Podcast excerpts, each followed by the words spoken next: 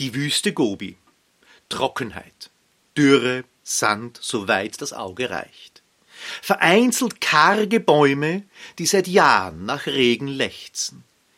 Wasser als wichtigste Ressource, um Bäumen das Überleben zu sichern, um zu wachsen und Stärke auszubilden. Doch die Natur enthält ihnen Wasser vor.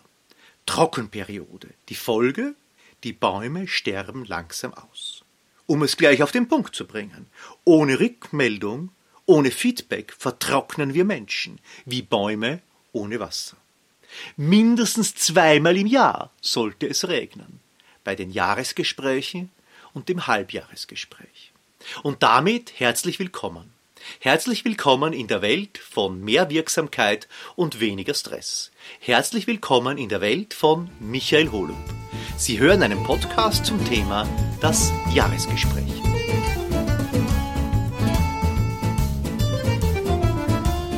Das Jahresgespräch ist ja nicht von jedem Mitarbeiter und jeder Mitarbeiterin wirklich geliebt. Man muss dazu sagen, auch so mancher Vorgesetzter, so manche Führungskraft hat so das ein oder andere Problem oder Thema damit. Dazu einmal die erste Frage. Was ist ein Jahresgespräch überhaupt? Ein Jahresgespräch ist eine Form der Wertschätzung. Und zwar von beiden Seiten. Von Seiten des Vorgesetzten, der Führungskraft und von Seiten der Mitarbeiterin, des Mitarbeiters. Beide nehmen sich Zeit. Und zwar nicht nur die Zeit, die sie gemeinsam verbringen, sondern auch die Zeit, die sie für die Vorbereitung benötigen. Weil die Vorbereitung läuft eigentlich das gesamte Jahr. Weil insbesondere als Führungskraft muss man sich während des Jahres Aufzeichnungen machen. Ansonsten funktioniert das Jahresgespräch im Regelfall nicht, zumindest nicht gut. Weil was passiert dann? Man führt das Jahresgespräch im Jänner des Folgejahres. Nun, dann wird man wahrscheinlich den Herbst, so von September bis Dezember, noch wirklich im Kopf haben. Was hat es da gegeben? Was waren Besonderheiten? Was ist besonders gut und was weniger gut gelaufen? Aber alles, was so Jänner, Februar, März, April im Vorjahr war, ist eigentlich schon verschwunden. Und das ist schade, weil in manchen Branchen und in manchen Bereichen und bei manchen Mitarbeiterinnen und Mitarbeitern spielt gerade in dieser Zeit vielleicht die Musik, wie man so schön sagt. Also ist die Wertschätzung in der Vorbereitung. Und genau mit dieser Vorbereitung möchte ich mich jetzt aus der Sicht der Führungskraft ein bisschen deutlicher auseinandersetzen. Als erstes empfehle ich immer, sich mit seiner Mitarbeiterstruktur ein bisschen näher zu beschäftigen. Und hier gibt es ja immer zwei ja, Kriterien, die wir als Führungskraft immer sehr gerne anwenden. Auf der einen Seite ist das natürlich die Leistung, die Performance des Mitarbeiters, der Mitarbeiterin. Und das zweite ist, das vergessen wir manchmal, ist aber fast genauso wichtig, wie selbstständig arbeitet der jeweilige Mitarbeiter, die jeweilige Mitarbeiterin. Weil es macht einen großen Unterschied, ob jemand seine Performance erbringt, ohne viel Rückfragen, ohne permanent im Zimmer zu stehen mit Fragen, ohne die Entscheidung immer rückzudelegieren, sondern selbstständig vor sich hin arbeitet und permanent Monat für Monat seine Ziele erreicht. Herrliches Leben. Das sind die sogenannten Leistungsträger. Die fallen manchmal gar nicht so stark auf, weil sie eben selbstständig arbeiten. Das ist die Buchhalterin, die jedes Monat perfekt arbeitet, ohne jemals einen Fehler zu machen, aber sie hat halt auch keine Fragen weil sie kennt sich aus. Das, das ist aber genauso der Verkaufsleiter, der sein Team im Griff hat. Und jede Aktivität, jede Aktion, jede Promotion, jede Preiserhöhung, alles problemlos am Markt umsetzen kann. Natürlich nicht problemlos, aber die Probleme kommen nicht bis zu Ihnen, bis zu Ihnen als Führungskraft. Also das sind die Leistungsträger. Und in diesem Geviert, das man sich vorstellen kann, aus Performance und Selbstständigkeit, gibt es natürlich auch jene, die sehr wohl schon Leistung erbringen, aber, und ich sage bewusst jetzt, noch Unterstützung benötigen. Das sind einmal zwei ganz wesentliche Gruppen. Das sind neue Mitarbeiterinnen und Mitarbeiter Selbstverständlich, die brauchen ihre Unterstützung, zumindest in der ersten Zeit. Und das sind natürlich Lehrlinge, also Auszubildende. Auch die brauchen ihre Unterstützung. Aber eben nicht ewig. Also auch ein neuer Mitarbeiter muss dann diesen Sprung schaffen hin zum selbstständigen Arbeiten. Sonst bleibt er dort hängen. Er ist natürlich sehr auffällig. Das ist der Vorteil dieser Mitarbeiter. Und auch in der Bonusberechnung ist man dann oftmals gewillt zu sagen, naja, aber dem habe ich ja geholfen. Das heißt, ich habe ja einen Teil als Führungskraft hier beigetragen, dass er so erfolgreich war. Und dann Achtung, sehen wir dessen Leistung manchmal höher eingestuft als die eigentlich viel, viel tollere Leistung des sogenannten Leistungsträgers, der in Ruhe, Gelassenheit, ohne Rückfragen auch seine Ziele erreicht hat, der eben nicht oft genug bei uns im Zimmer gestanden ist. Also die beiden erfüllen einmal zumindest die Leistung. Der eine ohne Unterstützung, das ist der Leistungsträger, die andere vielleicht mit Unterstützung, ein neuer Mitarbeiter, eine neue Mitarbeiterin. Dann gibt es natürlich auch noch jene, die zwar nie Unterstützung brauchen, aber auch die Ziele nicht erreichen. Das sind Gäste in ihrem Unternehmen. Sie wissen zwar nicht, warum die da sind, ein bisschen überspitzt formuliert, aber die kommen jeden Tag. So wie ein Gast in einem Hotel. Der kommt auch jeden Tag zum Frühstück, wärmt sich auf, aber bringt seine Leistung nicht. Zumindest nicht die, die sie von ihm erwarten. Er fragt aber auch nicht viel. Er wird auch nicht lästig, er schwimmt sozusagen mit und freut sich darüber, dass er den Bonus des gesamten Teams, also den Teamanteil seiner Bonifikation, trotzdem erhält. Und die vierte Gruppe? Na, die vierte Gruppe, das ist natürlich wirklich das Beschwerliche. Das ist fast schon parasitäres Verhalten. Das sind jene Mitarbeiterinnen und Mitarbeiter, die die Leistung nicht erbringen und trotzdem dauernd mit Fragen, Einwänden, Rückfragen Entscheidungsrückdelegationen bei Ihnen stehen und von Ihnen Hilfe, Unterstützung benötigen. Dort müssen Sie natürlich die schwierige Entscheidung treffen. Kann noch einmal der Prozess der Verbesserung eingeleitet werden oder muss der Prozess eingeleitet werden, dass dieser Mitarbeiter, diese Mitarbeiterin dem Arbeitsmarkt zur Verfügung gestellt wird? Das ist eine wichtige Vorbereitung insgesamt, dass Sie Ihre Mitarbeiterinnen und Mitarbeiter entsprechend einschätzen, sich auch durchaus ein grafisches Bild machen und sagen, wer ist unter den Leistungsträgern der Spitzenleistungsträger und warum? Was sind meine Begründungen? Wo mache ich das fest? Und damit sehen Sie aber sofort auch die Entwicklungspotenziale. Also jene, die noch Unterstützung brauchen, aber schon gute Leistung erbringen, eher in Richtung Selbstständigkeit zu führen. Jene, die schon selbstständig arbeiten, aber die Leistung noch nicht ganz stimmt, Richtung mehr Leistungsbereitschaft führen. Und über die vierte Gruppe haben wir schon gesprochen. Und wenn Sie das für sich selbst vorbereitet haben, dann ist der nächste Schritt in der Vorbereitung ein sehr, sehr einfacher, nämlich ein ziemlich ähnlicher.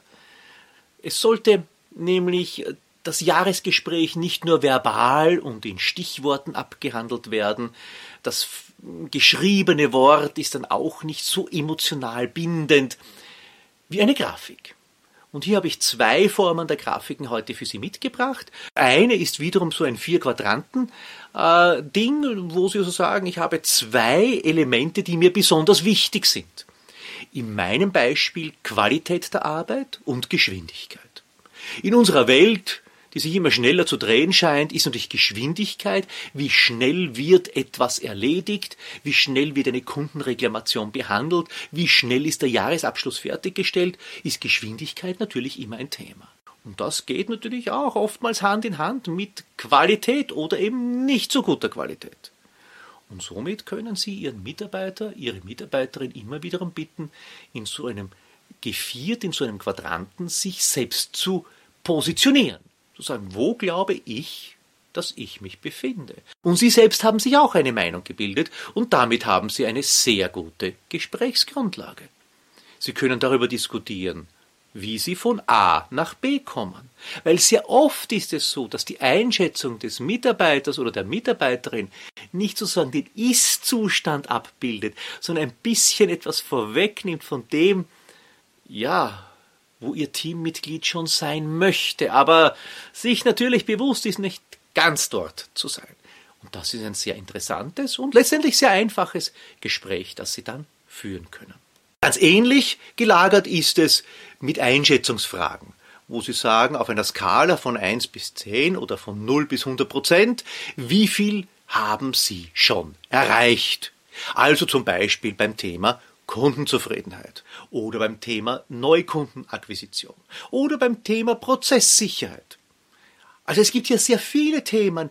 Immer wiederum ist Kern, das Kernelement nicht, dass Sie als Führungskraft mit Ihrer Einschätzung recht haben wollen, sondern Sie möchten ja wirklich ergründen, wo sieht sich Ihr Mitarbeiter, Ihre Mitarbeiterin. Und das ist die Grundlage Ihres Gesprächs. Und damit wird es für jeden aus Ihrem Team ein interessantes Gespräch, ein wertschätzendes Gespräch, das auch abwechslungsreich gestaltet werden kann und am Ende dann für jeden einsichtig wird, wohin die Reise gehen soll. Und das ist ja der wesentliche Punkt eines jeden Jahresgespräches. Nach einer guten Vorbereitung kommt dann der Tag, wo die Mitarbeitergespräche, die Jahresgespräche ganz einfach beginnen. Und eines kann man schon festhalten, kein Jahresgespräch gleich dem anderen. Es gibt kein fixes Schema, nach dem man vorgehen kann. Es gibt bei den Formularen ein Schema, an das man sich halten kann, eine gewisse Struktur. Sie finden das auch in den Unterlagen. Aber ein Schema, wie das Gespräch ablaufen wird, da muss man als Führungskraft entsprechend flexibel reagieren und reagieren können. Aber trotzdem gibt es ein paar Eckpunkte, auf die man aufpassen kann. Das erste ist einmal die Vorbereitung, nämlich die unmittelbare, die Terminsetzung. Hier empfehle ich immer, mit dem Team für Transparenz zu sorgen. Das heißt, es sollte jedes Teammitglied wissen, dass jetzt in dieser Woche die Jahresgespräche stattfinden. Und zwar mit jedem Mitarbeiter und jeder Mitarbeiterin. Sie haben wahrscheinlich in Ihrem Outlook oder ähm, sonstigem Kalender zwei Stunden reserviert. Ich sage bewusst zwei Stunden. Damit haben Sie vielleicht auch eine gewisse Reserve noch eingebaut, weil zwischen 60 und 90 Minuten wird das Gespräch wahrscheinlich dauern. Dann kann es passieren, dass Sie zwischen zwei Gesprächen vielleicht ein Telefonat führen müssen. Also zwei Stunden haben Sie reserviert pro Mitarbeiter. Jetzt angenommen, Sie haben zehn Mitarbeiterinnen und Mitarbeiter, dann macht das 20 Stunden. Das heißt, von der Arbeitszeit ist ja, ich nehme mal an, Sie arbeiten mehr als 40 Stunden, aber sagen wir mal 40 Prozent vielleicht bereits belegt. Die Termine werden ausgeschickt. Es wird auch das Formular, das von der Personalabteilung vielleicht in einer adaptierten Form dieses Jahr zur Verfügung gestellt wird, auch mitgeschickt. Die Zielsetzung nochmals kurz angerissen und der Termin steht fest mit der Bitte um entsprechende Vorbereitung. Die Vorbereitung auf Ihrer Seite ist natürlich auch ein Conditio sine qua non. Das Mitarbeitergespräch zu eröffnen heißt immer, und damit sind wir beim zweiten Punkt, eine halbwegs angenehme Atmosphäre zu schaffen, nicht gleich mit der Tür ins Haus zu fallen. Oder wie man so schön sagt, die Mitarbeiterin dort abzuholen, wo sie sich befindet. Also in einer gewissen Anspannung. Da ist man nicht ganz locker, egal wie gut man im letzten Jahr gearbeitet hat. Man sieht das immer kritisch. Also hier etwas Druck aus dem Kessel herausnehmen, ist auf jeden Fall das Gebot der Stunde. Egal, was auch immer Sie sich vorgenommen haben als Führungskraft für das Mitarbeitergespräch, die Erstinformation kommt immer vom Mitarbeiter, von der Mitarbeiterin selbst. Das ist immer die Selbsteinschätzung. Das kann jetzt anhand des Formulars der Personalabteilung sein wo sie sagen, gehen wir Punkt für Punkt durch, da kommen ja schöne Strukturen zustande. Das kann auch aufgrund ihrer eigenen Vorbereitung sein, dass sie die ein oder andere Schautafel mitgenommen haben äh, zur Selbsteinschätzung des Mitarbeiters, der Mitarbeiterin, um dann ins Gespräch einzusteigen. Ganz wichtig ist es auch, dass ja das Mitglied ihres Teams den höheren Redeanteil hat. Sehr oft wird gesagt 50-50, also jeder hat 50 Prozent. Das ist etwas, was man so und so nicht hinbekommt. Ich sage immer, 60 Prozent sollte der Mitarbeiter haben, 40 Prozent die Führungskraft. Viele Führungskräfte schaffen es dann ohnehin nicht. Dann wird es am Ende halt dann hoffentlich trotzdem 50-50. Also geben Sie Ihrem Mitarbeiter, Ihrer Mitarbeiterin den größeren Redeanteil. Warten Sie auch zu.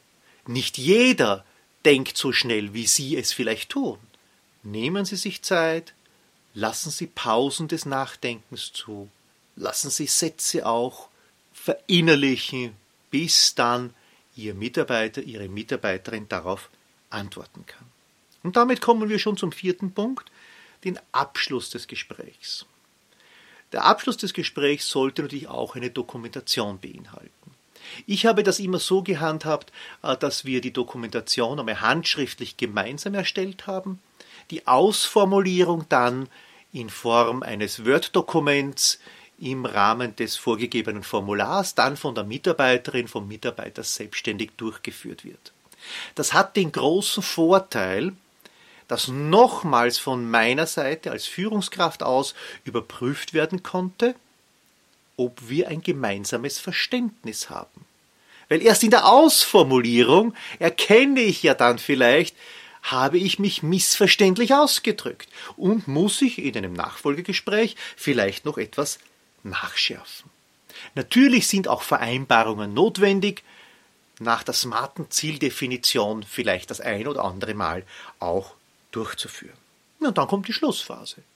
Das ist die Reflexion über das Mitarbeitergespräch. Sie sollten sich schon ein paar Minuten Zeit nehmen, darüber nachzudenken, wie ist das Gespräch gelaufen. Bin ich selbst mit dem Gespräch zufrieden? Was kann ich bei meinem nächsten, vielleicht unmittelbar anstehenden Gespräch verbessern? Und zu guter Letzt, die vereinbarten Maßnahmen müssen natürlich zur Umsetzung gebracht werden und auch gewisse formale Kriterien sind zu erfüllen, wie zum Beispiel das Weiterleiten des Gesprächsprotokolls an die Personalabteilung. Das ist so ein grober Raster aus fünf Punkten, der sehr leicht einzuhalten ist, aber man sollte keinen überspringen. Nur dann wird es ein angenehmes Gespräch und Sie genauso wie Ihre Mitarbeiterin und Ihr Mitarbeiter werden sich auf den nächsten Termin beim Halbjahresgespräch mehr darauf freuen, und vielleicht mit noch mehr Engagement in das Gespräch hineingehen. Zu guter Letzt schauen wir uns auch noch die schlimmsten Fehler eines Jahresgesprächs an. Aus Fehlern kann man ja sehr viel lernen. Manche davon haben wir wahrscheinlich auch schon selbst einmal gemacht, andere sind wir froh, wenn sie uns nicht treffen. Nun, der größte Fehler, der von Seiten der Führungskraft auf jeden Fall gemacht werden kann, aber auch von Seiten des Mitarbeiters oder der Mitarbeiterin ist, ohne System und ohne Vorbereitung in das Gespräch zu gehen. Dann wird das ein chaotisches Gespräch, das kaum Wertschätzung darstellt. Das ist ein Geplaudere, das niemanden weiterbringt. Ohne Struktur, ohne Vorbereitung bitte den Termin unbedingt verschieben, mindestens um 14 Tage, weil so lange werden Sie für die Vorbereitung brauchen. Der zweite Punkt, der sehr negativ natürlich aufstößt und auch lange und sehr lange in Erinnerung bleibt, sind Emotionen. Emotionen haben in einem Mitarbeitergespräch, in einem Jahresgespräch von beiden Seiten aus gesehen nichts verloren. Aber natürlich ist hier die Führungskraft deutlich mehr gefordert als der Mitarbeiter oder die Mitarbeiterin. Er ist verantwortlich für die Gesprächsführung. Ein dritter Punkt, der sehr oft genannt wird, ist unsachliche und unkonkrete Kritik. Also so Verallgemeinerungen, wo man nichts festmachen kann. Sie sollten schneller arbeiten. Sie sollten mehr auf Qualität Wert legen. Sie müssen mit den Kunden freundlicher sprechen. Was genau ist damit gemeint? An welcher Tatsache wird das festgemacht? Oder ist das nur etwas von Hörensagen, was wiederum Dritte über den Flurfunk dem Vorgesetzten mitgeteilt haben? Ein weiterer Punkt ist, äh, gerade in Großkonzernen, wo das ja so üblich geworden ist, äh, dass man überall so Glasbesprechungsräume hat, wo man so immer hineinblicken kann. Ich nenne das immer Aquarium, weil die Menschen, die drinnen sitzen, schauen aus wie die Fische in einem Aquarium und können von jedem beobachtet werden. Bitte führen Sie dort keine Jahresgespräche. Das gesamte Team weiß es dann. Alle laufen vorbei, schauen neugierig hinein. Wie geht's ihm denn oder ihr? Wie sitzt er oder sie gerade da und haben die ein schwieriges Gespräch? Suchen Sie einen anderen Meetingraum auf. zumindest in einem ganz anderen Bereich, wenn es eben bei Ihnen nur Meetingräume mit Verglasung gibt. Es ist emotional belastend. Das merkt man im ersten Moment gar nicht. Das ist etwa so wie ein Lärmpegel. Wenn Sie das Summen des Computers hören, das merken Sie während des Tages nicht. Wenn Sie am Abend dann den Computer abdrehen, dann merken Sie, ui, da ist es aber leise geworden. Und genauso ist es, wenn Sie im Aquarium die Mitarbeitergespräche führen mindestens genauso nervös macht jeden Mitarbeiter und jede Mitarbeiterin Mangel an Zeit. Wenn man schon merkt, dass die Führungskraft nebenbei verstohlen auf die Uhr blickt oder gar aufs Smartphone und dort Kurznachrichten beantwortet oder sich entschuldigt, kurz, das muss ich jetzt unbedingt lesen, das ist wichtig. Was heißt denn diese Aussage? Das muss ich jetzt kurz lesen, das ist wichtig. Ja, genau. Das Gespräch mit meinem Vis-à-vis -vis ist mir nicht wichtig. Weil etwas anderes, das per E-Mail hereingekommen ist, ist mir wichtiger. Na, das geht überhaupt nicht. Der letzte Punkt unter den Fehlern ist keine ergebnisorientierte Nachbereitung. Das ist jetzt ein ganz ein schwieriger Punkt. Jetzt haben wir das Jahresgespräch geführt, haben diskutiert und gesprochen, sind zu Ergebnissen gekommen und zu Zielsetzungen. Wir sind äh, zu Vorgaben gekommen, was wir im neuen Jahr besser machen wollen. Und dann wird selbiges nie wieder angesprochen. Was lerne ich daraus als Mitarbeiter oder Mitarbeiterin? Es war nicht wichtig.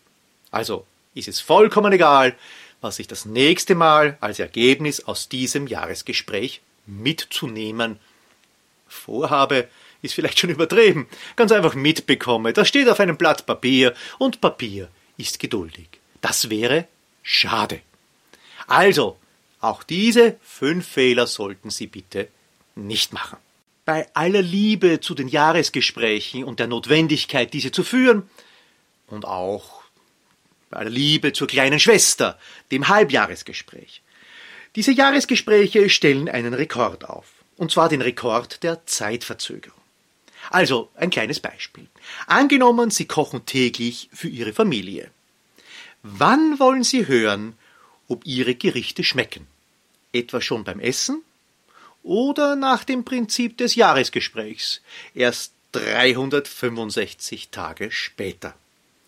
Falls Ihre Familie dann kritisiert, würden Sie mit Recht fragen, warum nicht früher? Dann hätte ich etwas ändern können. Und falls die Familie Sie lobt, werden Sie sich denken, wenn es ernst gemeint wäre, hätte sie es doch längst schon sagen können. Und dasselbe gilt natürlich auch für das Feedback.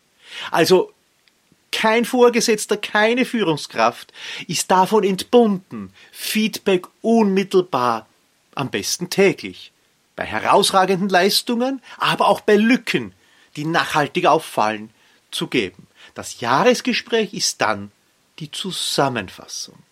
Und damit wünsche ich Ihnen alles Gute, für Ihre Jahresgespräche, eine gute Vorbereitung und ein gutes Gelingen. Es ist ein wesentlicher Baustein, auch für die Zufriedenheit Ihrer Mitarbeiterinnen und Mitarbeiter.